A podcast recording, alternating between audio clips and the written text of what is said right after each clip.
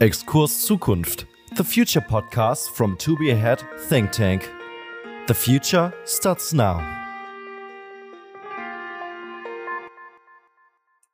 Today, I have the pleasure of interviewing Gonzalo Hall, who is a serial entrepreneur focused on the future of work and remote work in particular.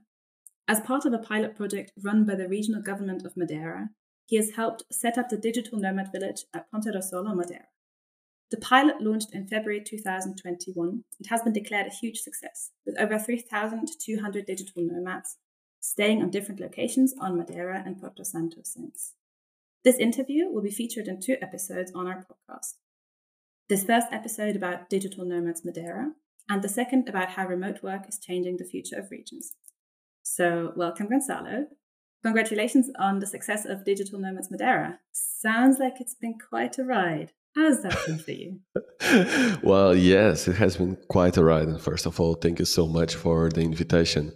Well, I have to be honest, my Madeira government was really, really brave because when everybody was just doing the same, just launching digital nomad visas, they understood my vision of building a project based in the community.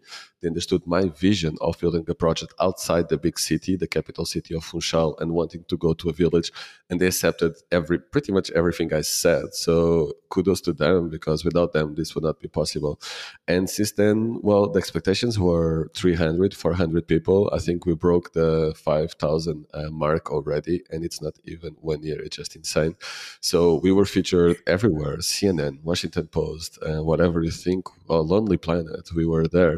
And my reasoning is that we were able to do all that because our mission was clear and we were doing something completely different from everyone else. Also, we understand the nomad community. I'm a nomad myself, so I'm not a government trying to do to attract a market I don't understand. I am a nomad building something for my community, for my people, for people like me. Uh, so I can say I can build it for me, and others will come.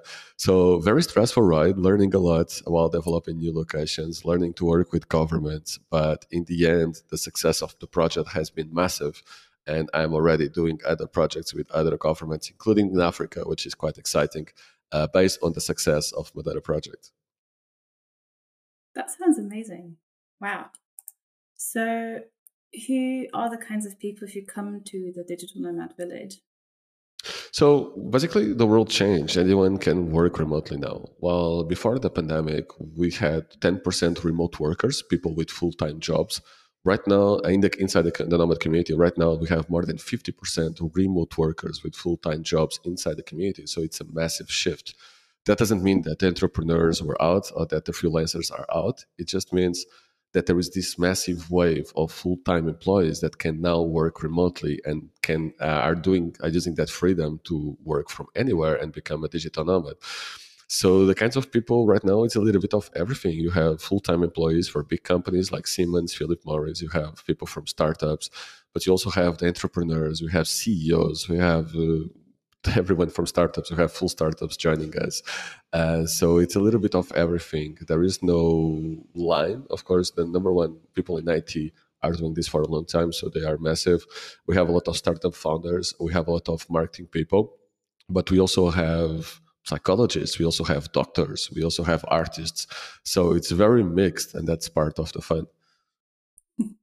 Nice. So just to clarify if i now that i'm working from home anyway if i were to join you on madeira for a couple of months would that make me a digi- digital nomad?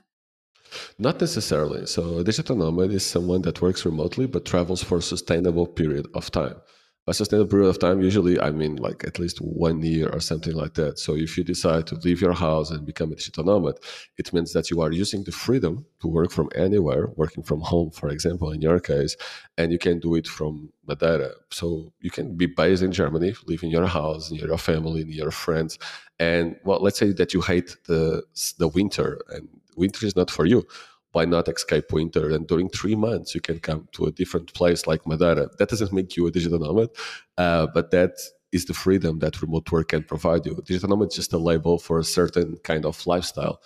People don't need to be digital nomads to go to Madeira or to go to any other place and work from there for one, two, or three months. Right. Um, so the people coming are they mostly full digital nomads who have kind of given up their homes and are traveling all the time now? Yes, actually, yes. We have some exceptions, but the vast majority are new digital nomads. Uh, so I would say that 50% of the community, Madeira was the first destination ever they traveled to, and our timing was also part of the reason. Also, having a community brings a lot of safety for people starting this journey. But yes, most of the people visiting as digital nomads, we do have some some families, for example, that joined us for one or two months uh, because the kids were homeschooling, so they could join us for some for one or two months. But that was the exception. I would say less than three percent of the total number of people who visited us. So full majority are nomads, but we welcome everyone. So if you want to come for two months and you are a remote worker, nothing changes. You can still enjoy the community. You can still learn from amazing people. You can still join the events. We don't care how you rottle yourself. It just matters you, that you are here and that you are joining our community and that you are you are aligned with our values of giving back and local impact, etc. So you said that you were doing something different from other projects or from, I guess, other digital nomad hotspots. Yeah, mm-hmm. can you tell me more about that? Yeah, so most I would say more than 60 countries launched uh, projects for digital nomads. Yet you don't hear much of any of them. And the reason behind that is that most countries decided to launch just a digital nomad visa, and their expectation was we will launch this digital nomad visa and people will come. Well, that's not how it works. One thing that most governments don't understand well, there are governments they shouldn't understand that they are not part of the community so they are targeting some people that they don't understand is that nomads travel between communities. Most nomads seek communities not places. Most nomads are looking mm-hmm. for the people not for the beautiful locations. Of course if the people are in beautiful locations that helps but we travel between communities. One of the things we love to be surrounded by other nomads. Most people don't understand our lifestyle, so being surrounded by the people like us actually help us to integrate in the space much faster than being in a place without community. So if you launch a visa, you have no community. There is nothing being done except you can stay here for one year. We did the opposite. Well, Madeira is not a country; it's just an island, so we cannot launch a visa. So we created a community. The whole concept and my pitch for the government is let's create a community. Let's create a community in a village. Use this as repopulation as well. And let's make this perfect village where nomads can go. They have the accommodation. We negotiate everything. They have the restaurants. They have the community. They have the events. We have five to ten events per day. So that's a lot of work. That's not some work that just a government can just go and do. You governments have to partner with private people with entrepreneurs that are willing to do this work that are willing to do the heavy lifting well, the government job is just to be a facilitator. The government job is not to do the project, it's to facilitate the project. And that changes everything. Right. Um, so, yeah, when you were picking the village to to build the digital nomad village in, what did the villagers say? We prepared the place. Uh, so we did. We just didn't arrive there in February and say, "Well, here are 100 nomads. Good luck." no, actually, we started in December. Actually, in the end of November uh, to launch in February. So we spoke with all the local businesses. For example, 30% of the nomads are vegetarians or vegans, and Madeira is not known by have a lot of options. Specifically, in a small village with four restaurants, you wouldn't expect to have any vegetarian options. And so we were preparing the, the restaurants. We were saying, okay, you have like most of the restaurants have this so-called dish of the day, which is a discounted dish that they do in bulk and they sell by a lower price. You have to have a vegetarian version every single day. And they were like, no, we don't need that. But when they saw more people asking for it, so the own nomads then started to give uh, recipes ideas. They start speaking mm. with the mm. chef. Oh, you could do this, you could do that. And actually, a restaurant called Steak and Sun, Steak and Sun, became the best vegetarian restaurant in the whole village and one of the best in the whole island a restaurant called steak and sun so this became this happened because we were preparing everyone. We were talking with the local businesses. We were talking with all the locals and the local businesses helped spreading the word. So when you speak to local business, when they saw when they saw the project on the news, then they were going to ask to the cafe lady, "Oh, what the hell is this?" And they're saying, "Oh, this is this project. These kind of people are coming. They are based here in Ponta do Sol. This is the first project in the world." And then the word spread. So we do we had a lot of work and focus in preparing the locals to take the best from this new community, to, to take the best from these people coming, which are also kind of tourists and will spend money, but they have different habits. So internet has to be better in the Airbnbs. Uh, they want events, they want activities uh, that make them usually adventure activities, ocean activities they don't care about tours. So we were preparing the local that never saw a digital nomad in their lives, that don't understand them. They thought they were like tourists. And they were preparing the whole community to welcome these digital nomads. After some months, when we expanded the project, something ha- something really fun happened, which was the locals from Ponta do Sol on Facebook groups and online, we launched a different community and they were calling themselves Digital Nomad Village. And they said, no, no, no, Ponta do Sol is the original one. You guys are just copying our project. We are the real ones. So it's, for, of course, we don't like online discussions, but uh, it was, they really take that personally. They are proud mm. that Ponta do Sol was the chosen one for this project. And they are proud of what Ponta do Sol became because right now you go there, there is a bunch of young people, super vibrant, organizing stuff, working out in the streets, swimming every day, even in the winter, working from their computers. This completely changed how the village looks when somebody goes there. And they are very proud of that and they are defending that on arguments online. Yeah, well done. It sounds sounds like quite challenging to achieve that level of integration. And like you had to juggle lots of different um, actors like you know the governments uh, the local people local businesses and then like this whole group of digital nomads who come in with like a whole different way of living. Did you did you find any like particular challenges in there or like things that didn't go so well to be honest well we had challenge of the accommodation due to the success of the project. Mm. so in the peak of the pandemic where the the average uh, the average in Portugal was less than three percent of occupied beds. We had one hundred percent, so there was no more houses, there was no more beds, there was no peop- no place for people to sleep. But except that, and and helping people to understand uh, the accommodation business side, which is and nomads don't stay for one night, so you shouldn't charge 50 euros per night. You should charge one price per month, which is usually 40% or 50% below the day-to-day average. So if you 50 euros, you have 1.5 thousand, you should charge around 800, 900 euros for, per month for, to that person. It was more difficult for them to understand that business model because they came from at night to night for 100 years it always worked the same way. There is there is barely any students renting rooms in Madeira, for example. So they are not used to month to month. It's not something that makes sense. Or it's long term with contract, or it's short term. So we had a lot of education uh, and a lot of uh, trying to speak with all the locals about how the accommodation works. Except that everything was so smooth. It was incredible, and my mind is blown on how well everything went in the first year. Just insane. Yeah, that is amazing. Um, what do you think? So, you initially talked a bit about the regional impact. Could you tell me a bit more about that? How, I guess, yeah, how projects like this one change regions and hopefully for the better? Yes, um, I think it's very important to understand who are the players here. I think you need one one crazy person, always the crazy entrepreneur, that knows the community and that will bring the community and that understands what the community is seeking. This is very important. Then you need the government, in my opinion, because the government acts as the facilitator and the investor. And again, this is an investment of the government. If they invest fifty thousand dollars or fifty thousand euros and they get back uh, twenty million, this was considered a well, it's a good investment, right? And so you need to explain that to the government so that they are willing to invest. And then you have to speak uh, about the local community. In the ideal world, you need the local community to integrate with the nomad community and to integrate with the expat community. There are three, usually three communities around different sizes, of course, in each region. But expat community uh, that is there sometimes can be defensive, so then you integrate them with the locals. A lot of times uh, there is expat bubbles. A lot of times there is nomad bubbles. So you need to work this middle, so it's a perfect integration, and then you build an ecosystem, and that's where you should strive to go. The impact of building an ecosystem is just massive. We are 10 months into the project, and we have several companies that were already registered in Madeira. We have so many people buying houses in Madeira because they fell in love with Madeira. We have people, uh, even people investing in startups in Madeira. So Madeira startups and local startups and nomads, some nomads are VCs.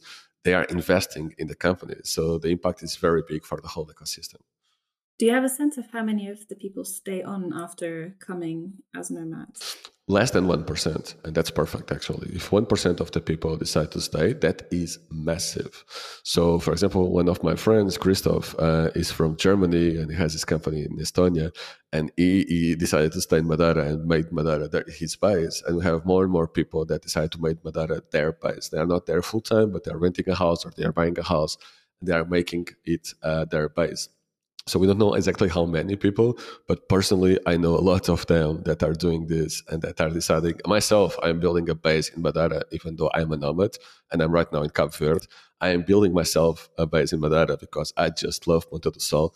I went back three months after I left, uh, back in September, and it was like going back home. It was, to be honest, mm-hmm. it was better than going back home because the way I was welcomed, uh, the way that the people in the restaurants, the way, the way that the people in the hotel, the way that all the locals welcoming me and saying, "Well, you're back! This is incredible! We are so happy!" It's just like it's even better than going back home. My family doesn't welcome me doesn't welcome me like that anymore, and those guys are like they saw something, someone from their family. So I seek that. I miss that. I grew up in Lisbon, a big city, so yeah, that is happening and the way that Madeira people welcomes people are just so good that you you you you will fall in love with it basically. Yeah, and I hear that people are more and more missing that sense of community. I was wondering when you were doing that during COVID, wasn't it hard to say host events and bring people together? Uh, mm, yes and no. Uh, yes, in the meaning what one of the goals was to integrate all these three communities I just mentioned, the expat, the nomad, and the locals, and we didn't do that on purpose in the first five months, which was the peak of the COVID in Europe. We had in Portugal we had like thirty thousand cases per day. It was just insane. So we avoided to mix the communities to be sure. Well, we built the bubbles to make sure that people are safe. So people, everybody that comes to Madeira gets tested, or or you have to take a test or you do a test on arrival and it's free. Madeira government offer, offers you a free test on arrival. So we knew that very few people will be able to pass that with COVID. So we created a bubble. So we had 10 events per day in like in April in do Sol, we're having 10 events per day and all for nomads. Uh, so what we avoided to do was mixing the communities because the COVID was in the local community that they were, they were not getting tested because they were living there. So we avoided to mix the communities that soon. And we are now working in the second stage of the project to involve other communities, to involve the startups even more. So all that happened, the things that happened, the investments happened by organically we didn't we really try to create our own bubble during those months to make sure that the covid situation wouldn't go out of control. And in the first five months, we got like four cases of COVID, all imported and all discovered in the airport in the way in. Mm, that sounds sounds like a good approach. Um, so, yeah, you were saying that people don't only come for the sun and the beautiful landscapes, but I do have to say that makes it a lot more attractive. I was wondering what can say regional governments or people in Germany learn um, from your learnings? So yeah, if we're thinking about a rural area just somewhere in the middle of Germany, is there anything that they could apply from your lessons?